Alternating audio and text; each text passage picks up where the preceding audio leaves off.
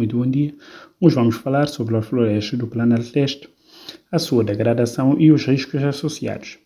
Desde a sua criação até os dias de hoje, a floresta do Planalto Leste em Santo Antão tem sido o suporte da população local no que diz respeito à recolha de lenha para uso doméstico e venda, bem como para a apanha de pasto para o gado, ervas medicinais e chá verde para o consumo.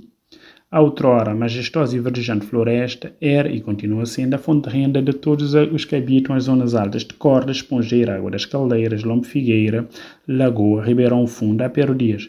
Quem já passou pelo Planalto Leste com certeza já deparou com a realidade das famílias, principalmente das mulheres mais solteiras que penuriam nos trabalhos de limpeza sazonal da floresta, em troca de 245 escudos diários, cerca de 5 mil escudos mensais, pago muitas vezes seis em seis meses.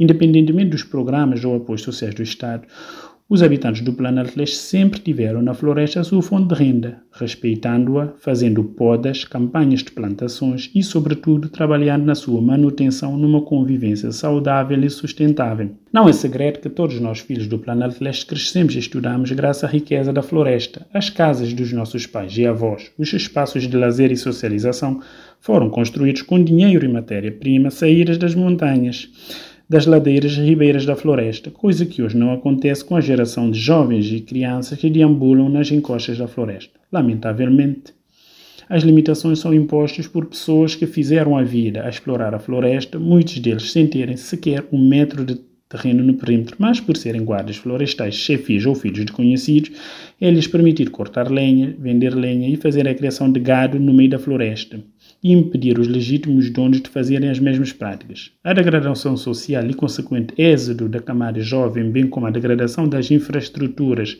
habitacionais do Planalto Leste advém deste facto.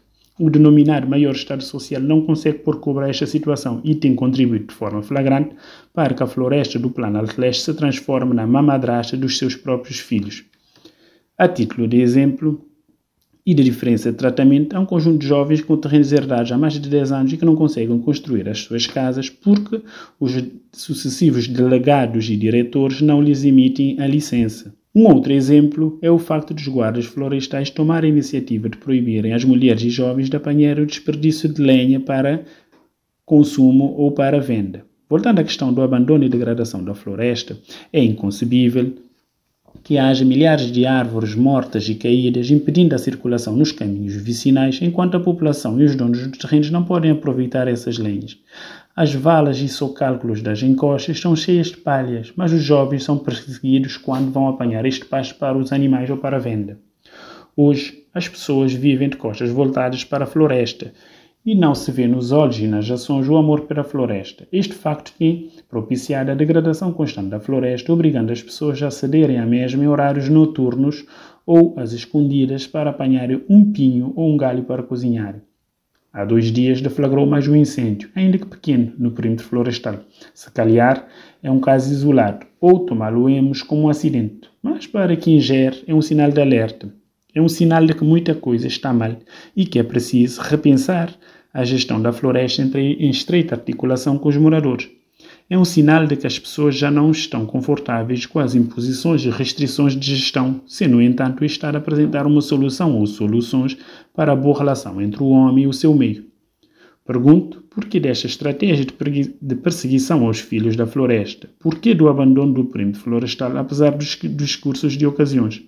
Por que é que o maior Estado Social de Cabo Verde não toma medidas para que a população tenha uma habitação condigna, para que as pessoas tenham uma casa de banho e deixem de ficar ao relento?